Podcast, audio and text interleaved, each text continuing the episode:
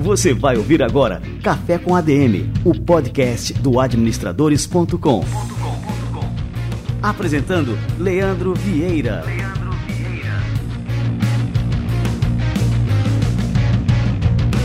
Fala galera, está no ar mais um Café com ADM, a sua dose de cafeína nos negócios. Estamos começando o nosso episódio número 257.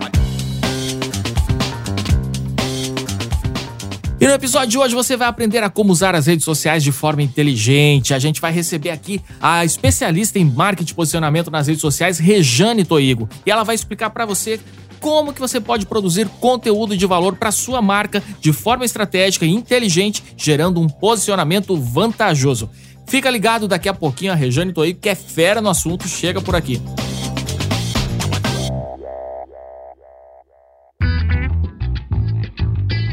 As pessoas estão acostumadas a ter cada vez mais poder de escolha quando querem comprar um produto ou serviço, ou até quando estão em busca de emprego. Então, por que seria diferente com os benefícios corporativos? Por que não deixar que os colaboradores decidam como utilizar seus próprios benefícios de acordo com a realidade, interesses e necessidades de cada um?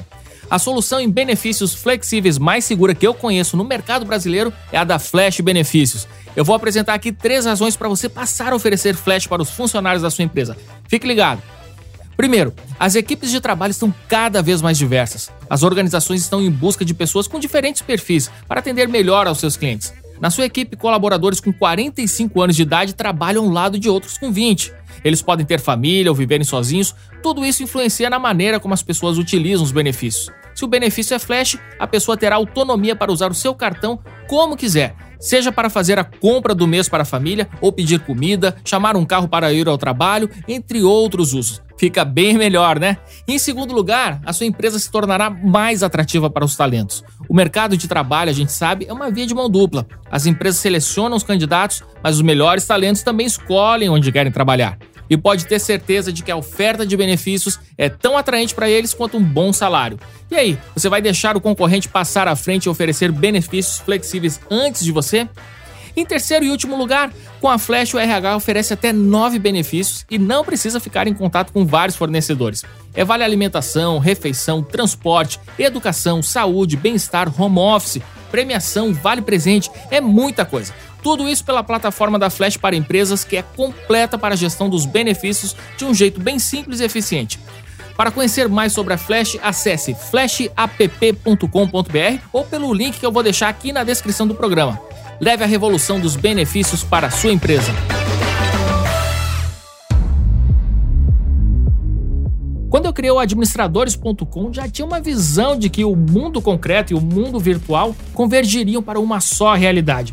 Mais de 20 anos depois, eu ainda fico empolgado com as possibilidades que essa união pode fazer pelos negócios. Qualquer empresa hoje precisa ter presença digital. Pela minha experiência, a LocalWeb é uma das melhores parceiras que você pode ter para colocar sua empresa na internet ou ampliar sua presença online para conquistar os clientes certos na hora certa. A LocalWeb conta com um hub completo de soluções acessíveis e fáceis de utilizar que estão ao alcance de qualquer empreendedor. E tudo por preço bem acessíveis.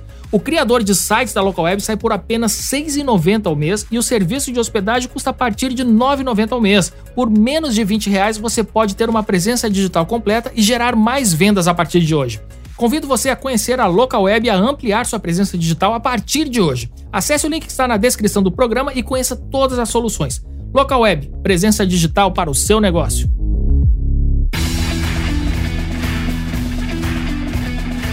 Galera, essa oportunidade que eu vou falar agora é imperdível para quem trabalha com marketing digital, vendas e gestão de uma forma geral. Nos dias 20 e 21 de outubro será realizado o RD Hostel 2021, evento totalmente online e gratuito que promete ser a maior de todas as edições. Serão 60 horas de conteúdos apresentados por mais de 120 palestrantes, entre eles o Eric Santos da RD Station, Vitor Martins do Nubank, a Bia Granja do UPix, entre vários outros grandes nomes do mundo digital. O keynote speaker do evento será ninguém menos do que o escritor norte-americano Daniel Pink, best-seller do New York Times e autor de Motivação 3.0. O evento deve ser assistido por 100 mil pessoas e você pode ser uma delas. A participação no evento dá direito a certificado digital e, além disso, se você indicar outras pessoas, pode ganhar prêmios como cursos, mentorias, licenças de uso de ferramentas de marketing digital planos de serviço da RD Station e até uma entrada para o RD Summit 2022. Então não perca mais nem um segundo. Acesse agora o link que está na descrição do programa e faça sua inscrição. Não esqueça, anote na agenda RD Hostel entre 20 e 21 de outubro pelo link na descrição deste episódio de hoje. Livro da semana.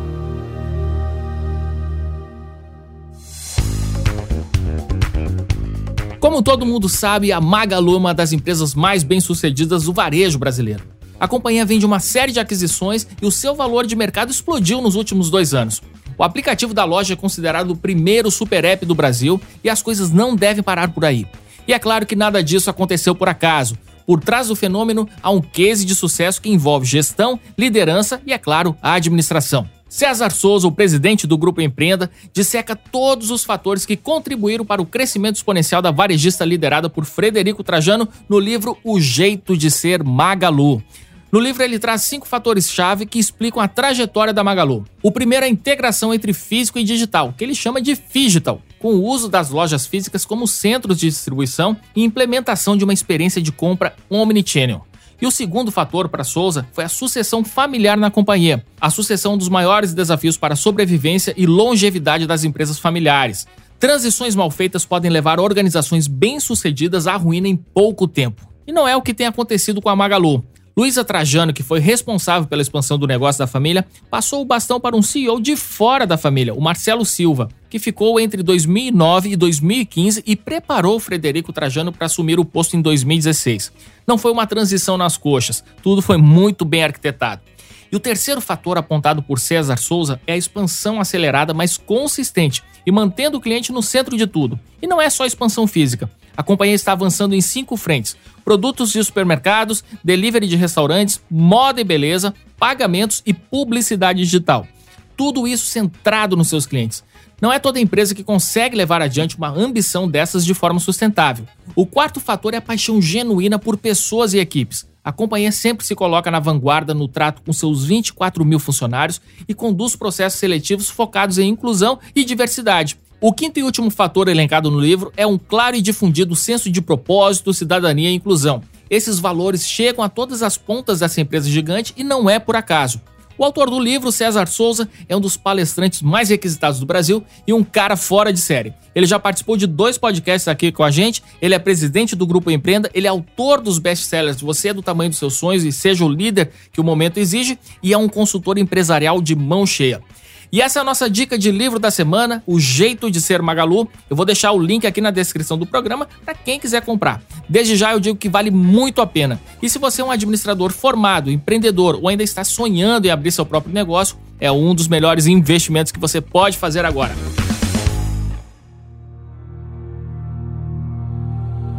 Livro da semana.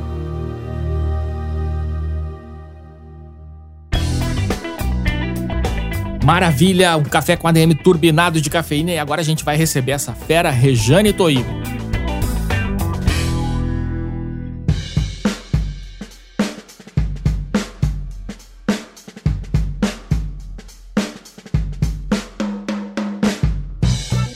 Rejane Toigo é odontóloga de formação e tem MBA em gestão de marketing pela FGV. Após empreender durante cinco anos com seu próprio consultório, ela fundou a Like Marketing Estratégia Digital, que acumula toda a sua experiência em posicionamento nas redes sociais.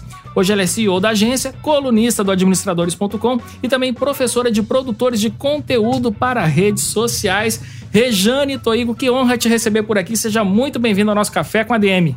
Ah, a honra é toda minha. É, Administradores é minha casa, né? Eu adoro esse canal, adoro tudo que vocês fazem, acho incrível. Muito tempo acompanho, ter me tornado colunista também, uma honra imensa. Ah, que legal, Rejane. Você tem contribuído muito aqui com os nossos leitores, com os usuários do site, e o pessoal curte muito aqui os seus conteúdos. Né? E eu também sou fã de carteirinha, né? Aprendo muito contigo, é, principalmente ali através do, do Instagram. As suas dicas, assim, são valiosíssimas. E a gente coloca muita coisa em prática aqui no administradores.com e nos nossos canais.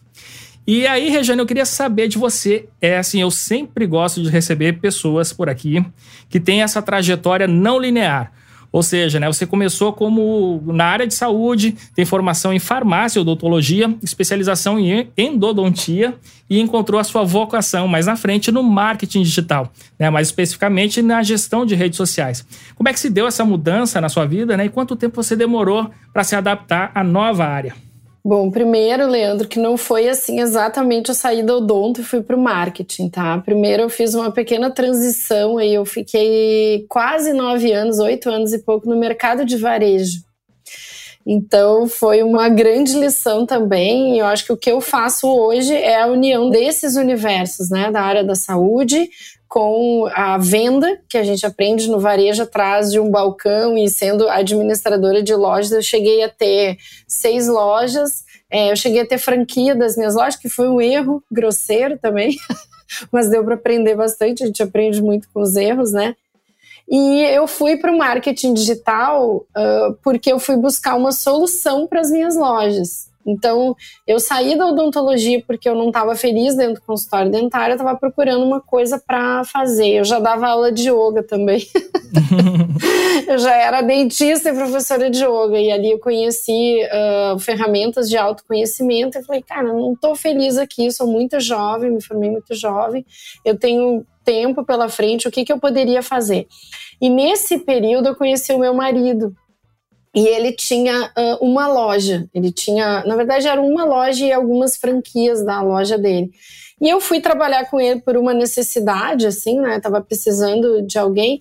E eu me encantei. Na verdade, eu, eu expressei tudo aquilo que eu aprendi em casa porque o meu pai é contador e meu pai é multiempreendedor, já teve acho que mais de 70 empresas, investidor hoje quando nem existia essa palavra, né? Ele realmente ama isso e a gente cresceu num ambiente onde o empreendedorismo fazia parte é, do nosso assunto na mesa. Essa palavra até empreendedorismo, quando eu ouvi, é, foi uma coisa assim, nossa, ah, é isso, porque ser empresário sempre foi uma coisa que é, permeou assim a minha família e a minha vida, a minha infância, né? A gente cresceu. Meu pai, sendo contador, ele acompanhou a trajetória de muitas empresas. Então, essas pessoas que começavam pequeno, que iam fazendo as suas empresas crescerem, eram as pessoas que a gente tinha convívio, né? E aí, quando eu estava lá dentro do consultório dentário, eu ainda não sabia que a minha dor é que eu, eu tinha que sentar e fazer alguma coisa, e não criar alguma coisa, não criar um sistema, né? Eu não tinha a visão de que o que me faltava era isso. E quando eu fui para o comércio, eu fiquei encantada. Eu nasci para isso aqui e ainda aprendi a vender aprendi o quanto é importante a, a gente ser servil para vender para as pessoas e, e, me encantei. E descobri meio que a minha missão ao mundo, né? Minha missão no mundo é, é vender, é ajudar pessoas a comprar, ajudar pessoas a encontrar.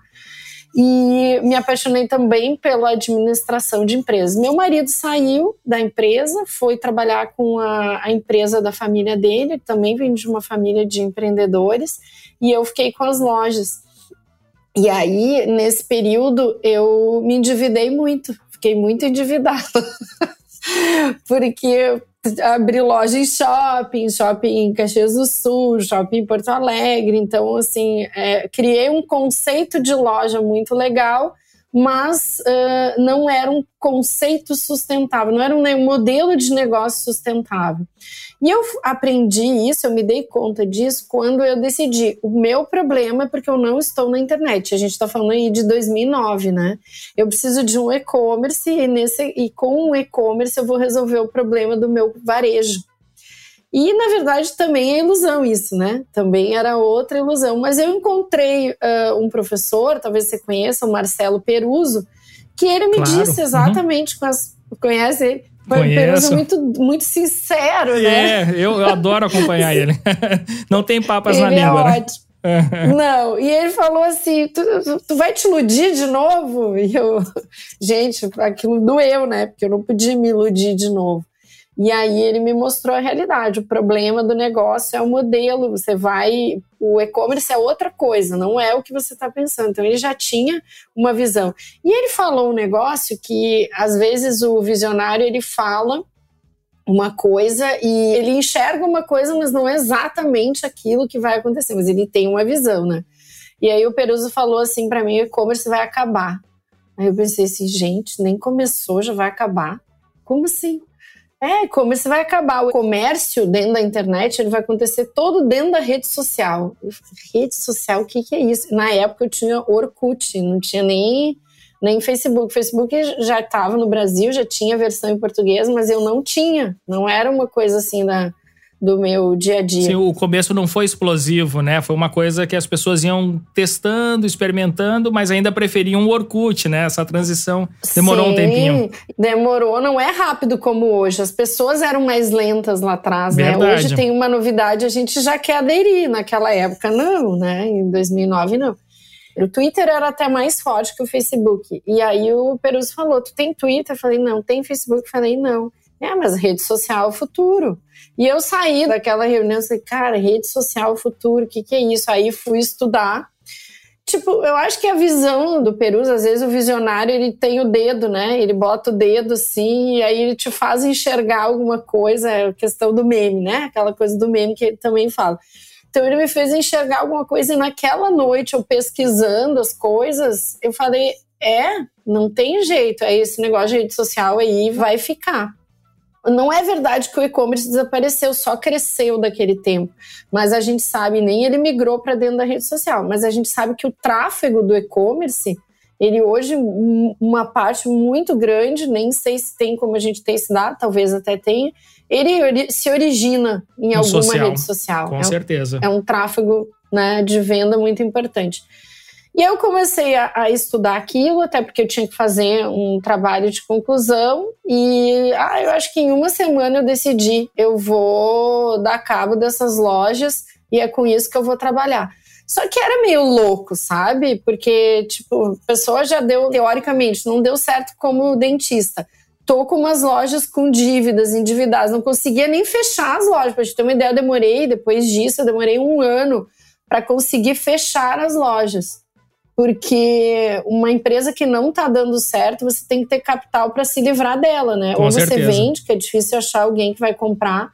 Então eu costumo até brincar assim que ficar desempregado é fácil, difícil é ficar desempresário. O desempregado ele sai com um currículo, sai com uma coisa que ele fez da empresa e tem o trabalho de achar outro emprego. E o desempresário ele sai com a bigorna no pescoço, porque ele sai com dívidas, ele Com sai com uma certeza. Eu gostei demais dessa, desse termo. Nunca tinha, nunca tinha escutado. o desempresário. Eu não sei, eu acho que foi eu que inventei, Olha aí, já- já dá falar. Já dá para Dá registrar. pra fazer uma coluna. Verdade. Uhum. Post já fiz sobre isso, já fiz vídeo também sobre isso. O pessoal me xinga, porque não é fácil ficar desempregado. Eu falo, claro que não é fácil, mas eu tô comparando uma coisa com a outra. Ficar desempresário é muito mais difícil. Porque você ainda sai, às vezes, com eh, reclamatória trabalhista, não foi o meu caso, mas eu saí com dívidas, inclusive 2019 foi o, ulti- o ano que eu paguei, quitei as minhas dívidas desse período de loja, paguei parcelamento de imposto. Então a gente sai assim com muitas coisas a resolver, né? Não é só arranjar um emprego, só arranjar outro trabalho. Mas eu estava decidida que eu ia fazer uma coisa mais moderna e que eu ia fazer uma coisa que não precisasse de estoque. Porque eu também aprendi no comércio, quando a gente tem um estoque, a gente está lascado, né? É verdade. Aquilo é dinheiro empatado ali, né? Total, é. O lucro às vezes está no teu estoque. E eu, aquele modelo de negócio que eu era o lojista final, que eu não produzia, eu era o revendedor, eu era lá a capilaridade da venda. E existe muito pouco compromisso num país onde tu tem uma tritributação lá na ponta, a gente está pagando três impostos já sobre o produto, a gente está pagando o ICMS sobre o produto estocado. É uma coisa doida isso, né? Num país como os Estados Unidos, tu vai pagar o imposto depois que tu vender. Então, toda a cadeia, ela não incide. Ela incide lá os 8%, dependendo do estado, no final da cadeia. E aqui não. Aqui tu tá pagando uma série de impostos para estar com o produto na prateleira. Cada um que bota a mão na mercadoria vai gerando impostos, né? Impressionante. Exatamente, exatamente. E aí depois tem o teu imposto trabalhista, enfim, tem uma série de coisas que inviabilizava aquele meu modelo de negócio. Então eu rapidamente enxerguei isso e pensei, preciso dar cabo. Mas como a minha proposta era estudar marketing digital, na verdade fui estudar marketing, né? Porque eu não sabia nada de marketing. E aquilo me encantou, aquilo trouxe à tona, assim, aqueles conceitos básicos de marketing, dos quatro P's, aquilo era, para mim, assim, era tipo se eu tivesse entrado no paraíso, é, como se eu tivesse vivido aquilo na prática e daqui a pouco eu fui estudar toda uma teoria, todo um conhecimento, né, por trás daquilo. Então, foi incrível. Eu fechei algumas lojas, vendi outras, vendi instalações, vendi ponto, enfim, fiz o que deu, né? E eu tinha duas questões para resolver.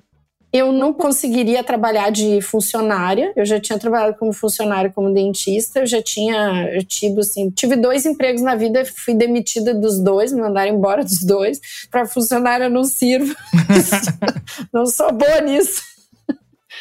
Mas eu também não queria funcionários, porque eu nas lojas cheguei a ter 60 funcionários e eu tinha a minha, aquela minha experiência de ser a mãe, né? No Brasil a gente tem uma herança, é, eu não quero falar mal do socialismo, mas é uma herança social, socialista, né?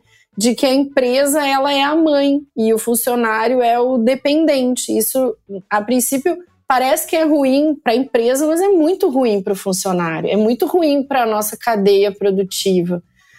E eu não queria mais aquilo, eu não queria aquela responsabilidade de ter uma empresa onde a, toda a responsabilidade era minha. O estoque, a venda, se vender ou não, todo mundo ganha igual. Só a empresa que vai ter a responsabilidade sobre as dívidas, sobre as coisas. É, então, não é fácil. Não é fácil. Então eu saí disso tudo pensando no seguinte: eu vou ser autônoma. Eu vou trabalhar com uma coisa que eu possa fazer e que eu, se eu tiver pessoas para me ajudar, elas vão participar do risco. Teoricamente, eu achava que eu ia ter sócios ou que eu ia ter sócios em projetos. Então, eu saí e montei a Like Marketing de redes sociais, porque era a única coisa que eu sabia. Eu não sabia marketing digital completo, eu não entendia de inbound marketing, eu não entendia de tráfego de Google. Eu estava começando a aprender a fazer Facebook. Isso foi em que época, Rejane? Só para a gente contextualizar aqui na linha do tempo aqui. 2011, em fevereiro de 2011. 10 anos. 10 anos. Em fevereiro de 2011, eu já tinha feito um curso de marketing de conteúdo um curso que eu recebi em CD dos Estados Unidos, demorou uns meses para chegar e veio a caixa de CD.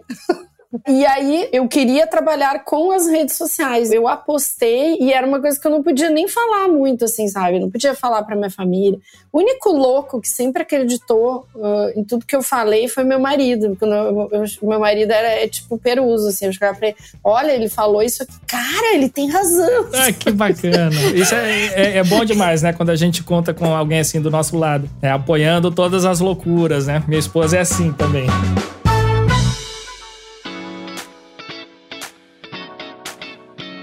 2011, né? Eu tô querendo lembrar dessa época. É, eu acho que é a época justamente o like, acho que veio já daquela questão do Facebook, né? Que introduziu o botãozinho de like, né?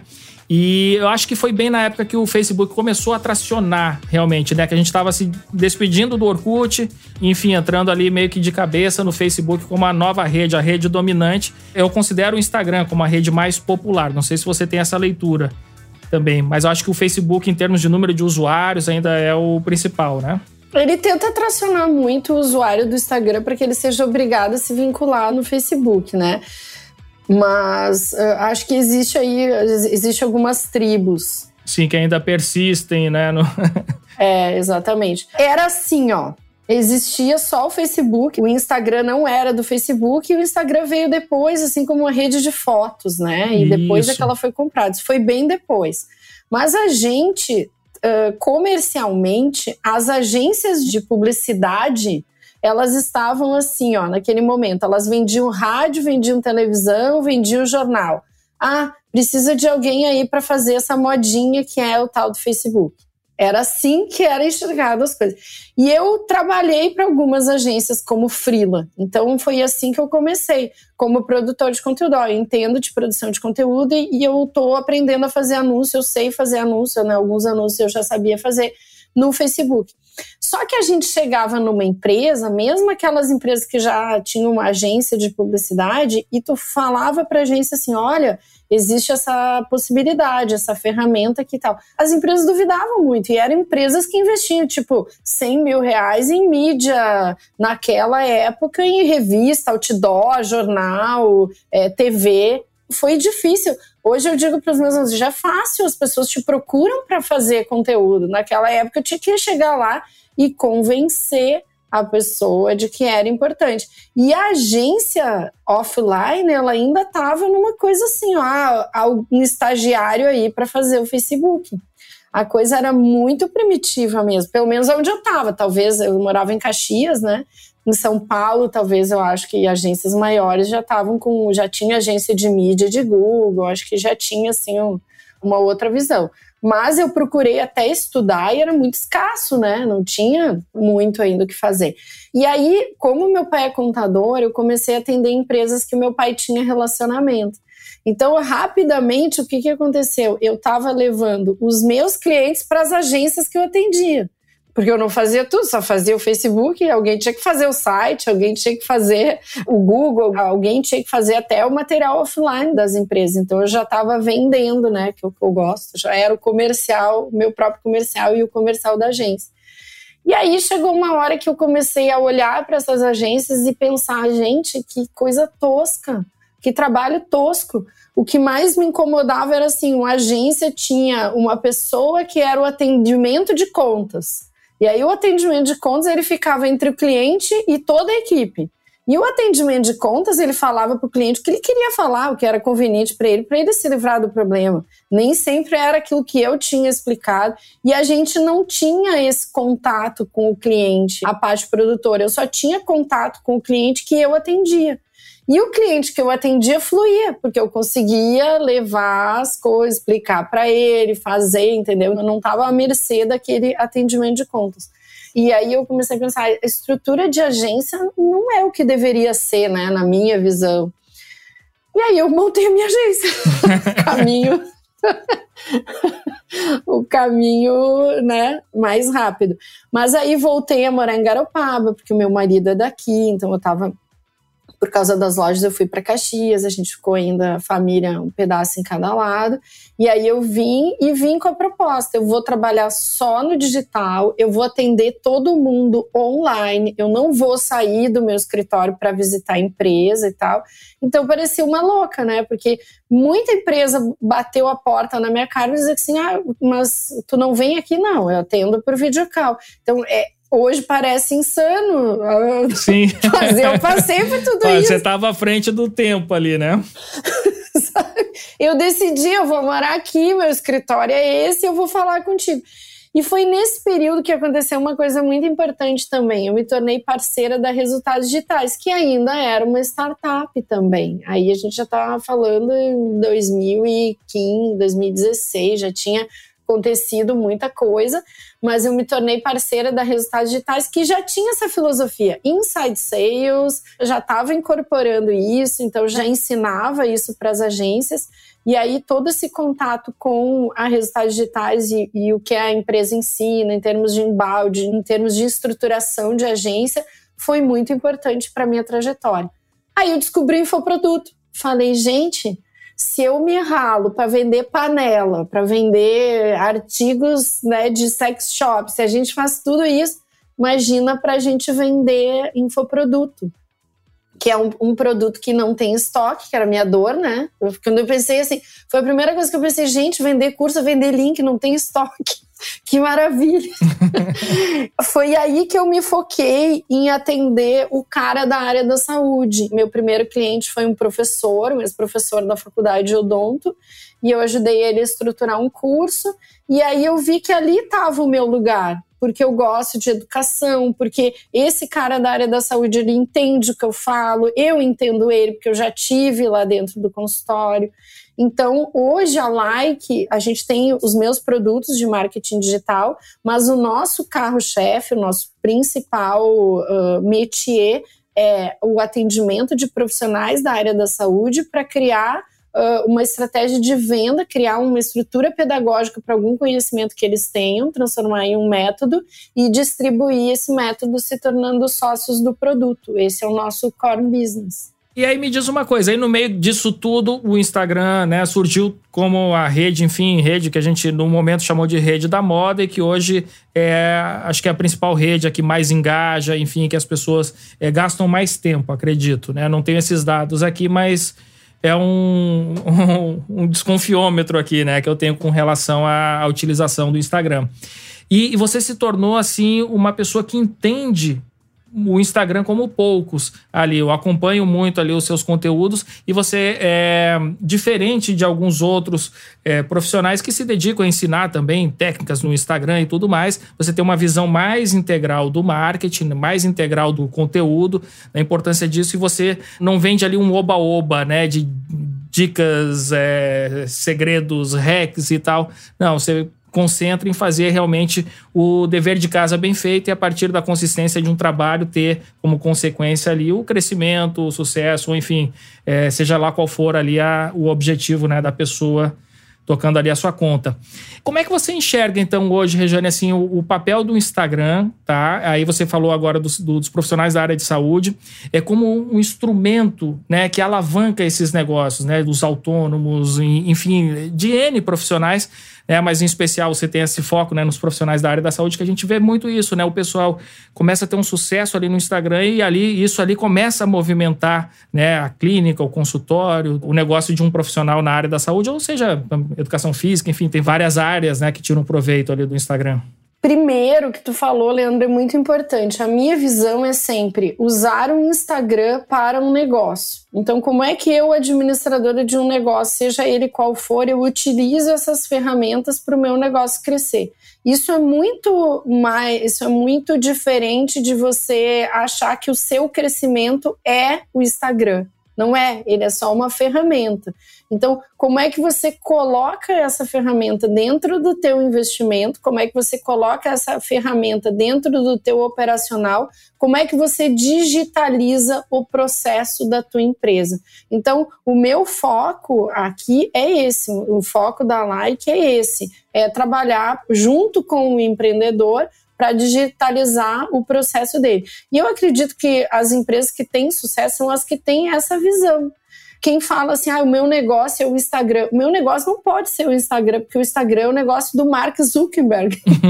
o meu negócio apenas usa o Instagram para que a gente tenha mais condições de conversar com as pessoas, mas, né, assim como o Orkut acabou, assim como a gente teve um declínio também do Facebook para algumas tribos, a gente precisa estar centrado no negócio. Só para lembrar que a gente já cometeu esse erro antes, na época do Facebook, né? Então, assim, muita gente é, concentrava ali em criar uma página no Facebook que tivesse milhões de seguidores. Eu lembro do Guaraná Antártica, enfim, tinha a edição comemorativa da lata do Facebook, porque eles atingiram um milhão de seguidores. Eu acho que teve até o Burger King que deu um sanduíche deles lá para um milhão de pessoas, porque tinham atingido um milhão de, de seguidores lá no, no, Facebook. Então, assim, é, e muita gente sequer tinha um site. Né? Eu, eu, lembro que tinha agências que não tinham site. O site era a página do Facebook, porque concentravam tanto, né? Bom, o nosso negócio está no Facebook, né? E que isso é um risco tremendo, né? E hoje funciona assim com o Instagram também. Muito, muito grande. Hoje a pessoa ela acha que o Instagram é um portfólio, que o Instagram é um site, que o Instagram é, é a página de venda, ou seja, né? Não é? É um terreno alugado, é uma coisa que você sequer você paga. Pelo menos você pagasse, seria bom que você teria a quem reclamar, né? Você teria a quem recorrer, mas é um serviço que não é pago. Então, inclusive, a justiça está até discutindo isso, né? Se o Instagram é obrigado ou não a devolver contas, esse tipo de coisa tá, tá rolando, porque, afinal de contas, não cobra, a pessoa tem um perfil lá, desrespeitou o que eles chamam de regra, é uma empresa privada que te cede um espaço, ela te cede e te tira o espaço na hora que ela bem entende. Então, é muito necessário ter essa visão E eu até digo, se o teu negócio ele está ancorado em uma rede social, você não tem um negócio. Essa é uma frase que a gente usa também. Então a gente acaba mostrando isso para o empresário, e quem é empreendedor ou empresário, isso cai como uma luva, a pessoa se dá conta, abre, né? Dá uma luz, ah, é mesmo, tu tem razão, eu tenho que a gente tem que fazer de várias coisas, porque eu vou, daqui cinco anos, daqui dez anos, eu vou estar trabalhando com a mesma coisa, meu negócio tem que chegar lá. Essa é a primeira coisa que a gente desmistifica. Agora, claro, são ferramentas de comunicação. As pessoas estão ali. Nunca na história mundial a gente teve um lugar onde a gente podia ir e as pessoas estavam. Nem a TV fazia isso, né? E as pessoas poderiam escolher e as pessoas poderiam é, reagir a conversa que tu propõe. Então, isso realmente é muito único. Esse é um momento, eu acho, é, para os negócios de extrema importância, assim, se a gente for olhar o histórico né, do marketing, o histórico das empresas, a gente tem oportunidades que nunca tivemos. Então, é assim que eu vejo, como oportunidades, mas que elas podem ser cíclicas, porque tudo na história humana é cíclico, inclusive.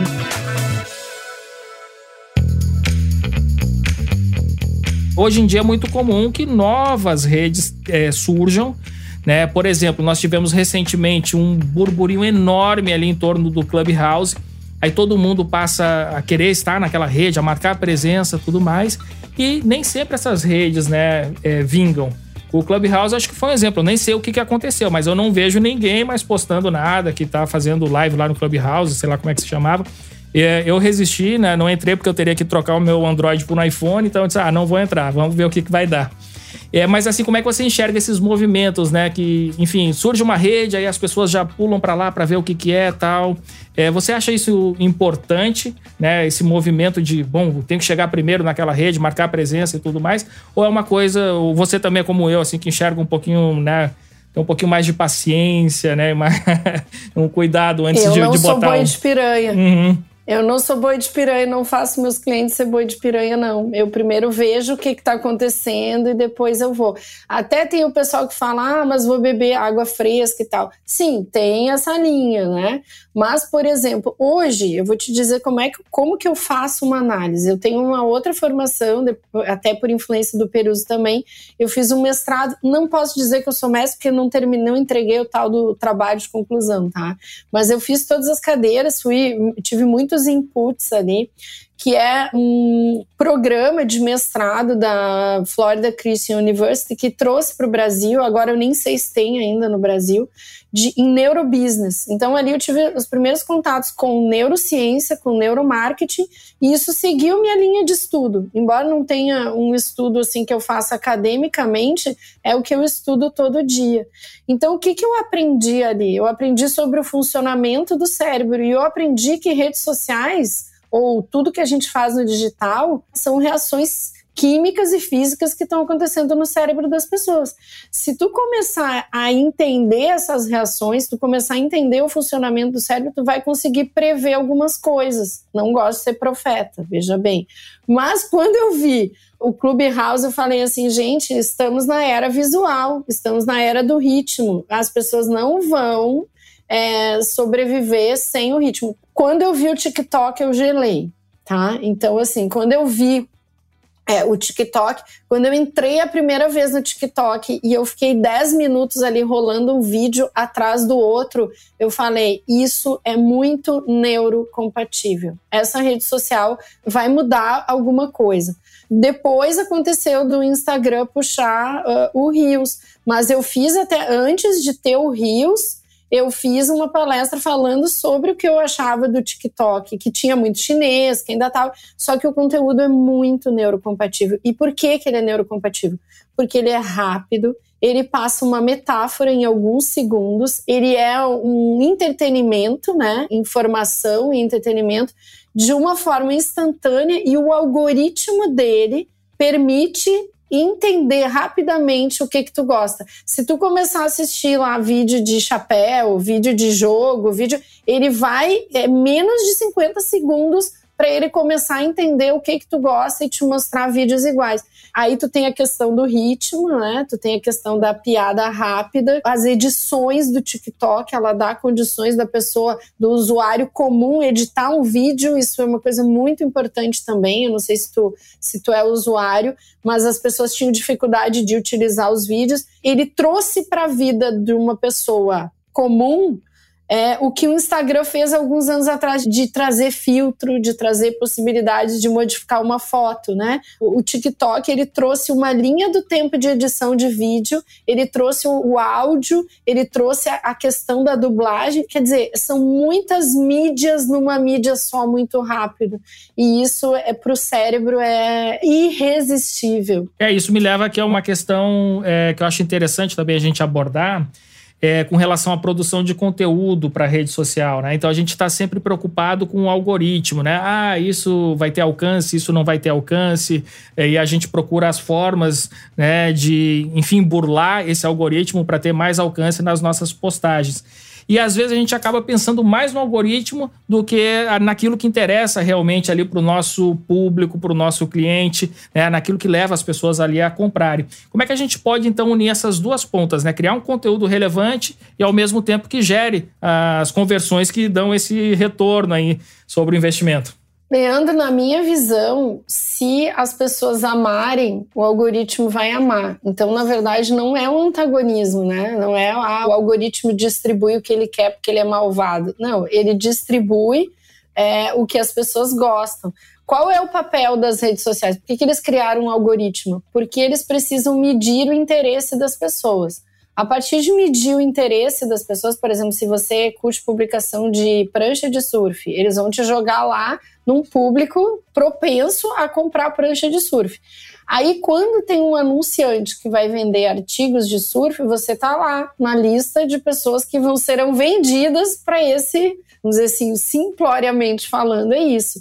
Então, quanto mais conteúdo a gente tem que mostre para esse algoritmo quem são as pessoas, aonde a gente está, a segmentação que a gente tem, mais ele consegue segmentar essas pessoas e melhor vai ser o retorno que ele vai ter com o anunciante dele. Porque a, a gente não pode esquecer que a rede social é um negócio, é um negócio deles, né? É uma empresa que precisa se valorizar, precisa prestar contas para os seus investidores, enfim, tudo aquilo que a, que a gente sabe. Então, uh, o, o, algoritmo trabalha para eles e trabalha para captar o interesse das pessoas. Nós somos o produto. Se a gente produzir um conteúdo que realmente interesse as pessoas, a gente vai ser importante para o algoritmo. Esse é o ponto. É que às vezes a gente não sabe o que interessa para as pessoas, ou a gente acha que uma coisa interessa, mas a gente produz num formato que as pessoas não entendem. Para agradar o algoritmo, a gente tem que fazer essas duas coisas, saber o que as pessoas querem dentro daquilo que a gente faz, né, dentro daquilo que é importante para nós, no formato que as pessoas gostariam, né? E aí a gente entra numa outra questão. O meu objetivo é ter venda, então eu tenho que focar na venda. Se eu tiver mil pessoas e eu conseguir vender para 200 e 200 foi a minha meta, não tem problema nenhum. Se eu tiver 50 mil pessoas e conseguir vender para as mesmas 200, eu vou ter o mesmo resultado final. Então, qual é a minha meta? Minha meta é falar com aquelas pessoas. Se eu atrair pessoas erradas, eu vou ter mais dificuldade para achar as pessoas certas dentro desse grupo de pessoas erradas. Hoje eu falava do meu canal do YouTube, que ele é um canal pequeno, mas praticamente 100% dos alunos que eu tenho vieram por causa do YouTube. Então é um canal de nicho, ele está falando especificamente com aquela pessoa. Quem é a pessoa que me interessa? A pessoa que vai para o YouTube buscar conhecimento em marketing digital. Se ela for buscar é, entretenimento, ela vai cair num canal de piada, né? Eu não sou um canal de piada. E se eu fizer piada e começar a atrair gente que quer piada, eu não vou vender para essas pessoas. Essas pessoas não vão, né? Eu vou dispersar. Eu posso ganhar AdSenses, mas AdSenses não é o meu negócio. E aí, com relação a, ainda nessa questão do alcance, é, muitas vezes, assim, quando o alcance orgânico não atende ali aquela expectativa que a gente tem, muita gente se volta para o botãozinho de impulsionar o post. Né? Então, é, eu queria que você comentasse assim, se isso é uma estratégia interessante Né? Por exemplo, você não teve as visualizações que você esperava naquele post, aí você, puf, bota ali algum dinheirinho ali para o Instagram entregar para mais gente. Isso funciona ou não funciona? Funciona. E assim, ó, eu não sou pessoa que nunca demonizei o botão impulsionar, que agora, inclusive, virou turbinar. Tá? Ah, é verdade. É, na, na nossa visão de tráfego aqui, sempre teve o espaço para ele. O problema é quando a pessoa só sabe usar aquele botão. Né? Mas tem campanhas que a gente só consegue fazer por aquele botão. Por exemplo, se eu quiser uh, trazer pessoas até o meu Instagram, que a pessoa visite o meu perfil, é só por ali, lá por dentro do gerenciador de anúncios, isso não é possível. E se eu quiser fazer um anúncio direcionado ali dentro para tem alguns tipos de anúncio que é só ali naquele botão. Então existe lugar para ele na estratégia, a gente usa aqui em todas as estratégias em algum momento a gente usa o botão impulsionar. Para crescimento de base funciona, desde que a gente saiba para quem a gente está anunciando e a gente saiba qual é o conteúdo que a gente tem que colocar no topo de funil. Então, a pessoa que não te conhece ainda, qual é o conteúdo que vai falar para ela para que ela queira te conhecer? E isso é estratégico, né? É uma visão estratégica do conteúdo. Mas funciona sim. É, é possível usar o, o botão de impulsionar e ele pode trazer resultado desde que ele faça parte de uma estratégia.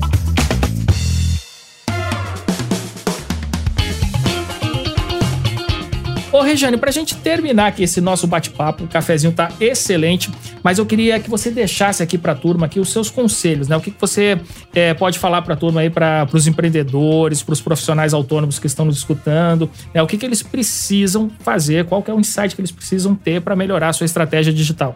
Olha, o primeiro insight, como eu trabalho com pessoas, Leandro, é, né, eu, eu, trabalho com médicos, eu também sou uma pessoa um artigo que eu quero escrever também para vocês. Eu quero falar sobre relevância. O que é relevância para o seu negócio ou o que é relevância para a tua pessoa. Porque eu acho que há uma confusão aí de um negócio relevante é um negócio que tem milhões de seguidores ou que tem alto número de visualizações no stories. Isso é muito pouco para determinar a relevância. Talvez essa relevância no Instagram ela é útil quando ela é consequência de uma relevância na vida das pessoas. Então, o quanto o teu negócio é relevante para o cliente que tu atende, o quanto o teu negócio é relevante para a comunidade. E da mesma forma, uma pessoa porque a pessoa ela pode ser induzida muito mais em erro ainda. Primeiro, se iludindo, achando que uh, quando ela fala, muitas pessoas ouvem que isso é relevância. Pode não ser. E segundo, achando que ela não tem relevância porque ela teve, ela perdeu seguidores ou caiu a visualização delas no stories ou o perfil dela não cresce como ela achava que deveria crescer. Então, ela colocar em xeque essa relevância. O que é relevância na vida de cada um e na vida dos negócios também. Eu acho que a gente tem que se observar, fazer essa pergunta para não cair numa cilada. Rede social é apenas uma oportunidade, mas não é uma extensão da nossa personalidade, não é uma extensão do nosso negócio. Pode ser um reflexo, mas não é uma extensão. É um recorte, é uma oportunidade que a gente pode aproveitar para ter liberdade a gente não pode se tornar escravo da rede social, porque isso vai justamente ao, ao oposto da proposta, né? Com certeza. Muito bem. Ô, Regiane, eu queria te agradecer demais. Aí agora eu queria que você deixasse aqui para a turma, né? O que, que o pessoal tem que fazer para acompanhar o teu trabalho, é, enfim, né? Para, inclusive, né? De repente se tornar um cliente da Like e para, enfim, né? Grudar em você para aprender cada vez mais, que é uma coisa que a gente já está fazendo por aqui também. Acho que o Instagram é a rede mais íntima, né? Que traz mais intimidade. Mas eu tenho, tenho podcast também, embora ele tenha uma temporada aí que eu não fiz novos episódios uh, o canal do YouTube, tudo arroba Rejane Toigo. Bem fácil. Os canais arroba Rejane Toigo, é. O meu pessoal é muito ativo no Instagram nas mensagens, então quem quiser saber como a like funciona, como que a gente atende, é só falar.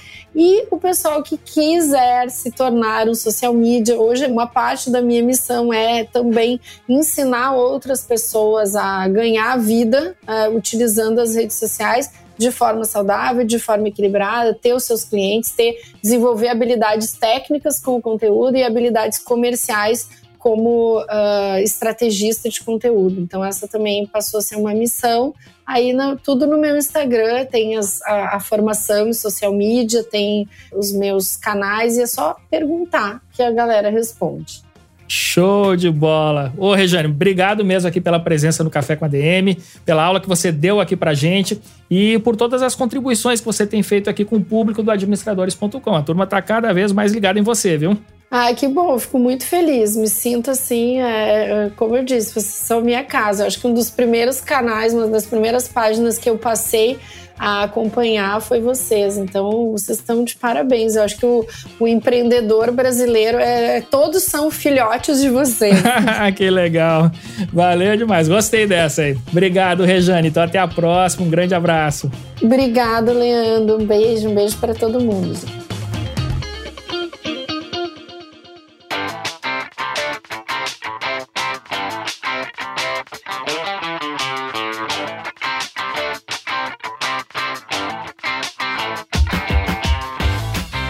Sensacional! Gruda na Rejane Toigo, arroba Rejane Toigo, para você aprender cada vez mais sobre como utilizar as redes sociais de forma correta, de forma assertiva, de forma consistente. Curti demais esse nosso bate-papo de hoje, tenho certeza que você aí do outro lado também curtiu muito. E agora, ó, a gente pode comentar sobre esse bate-papo no nosso grupo do Telegram. Se você não faz parte ainda, você está vacilando.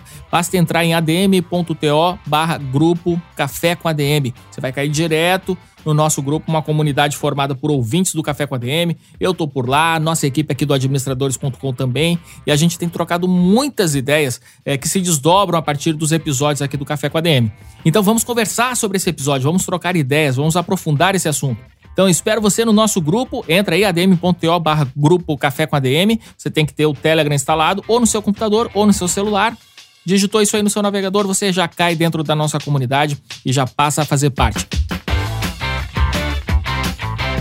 Muito bem, turma. Este foi o nosso Café com a DM de número 257. Na semana que vem a gente volta com mais cafeína para você. Combinados então? Então até a próxima semana em mais um episódio do Café com a DM, a sua dose de cafeína nos negócios. Até lá.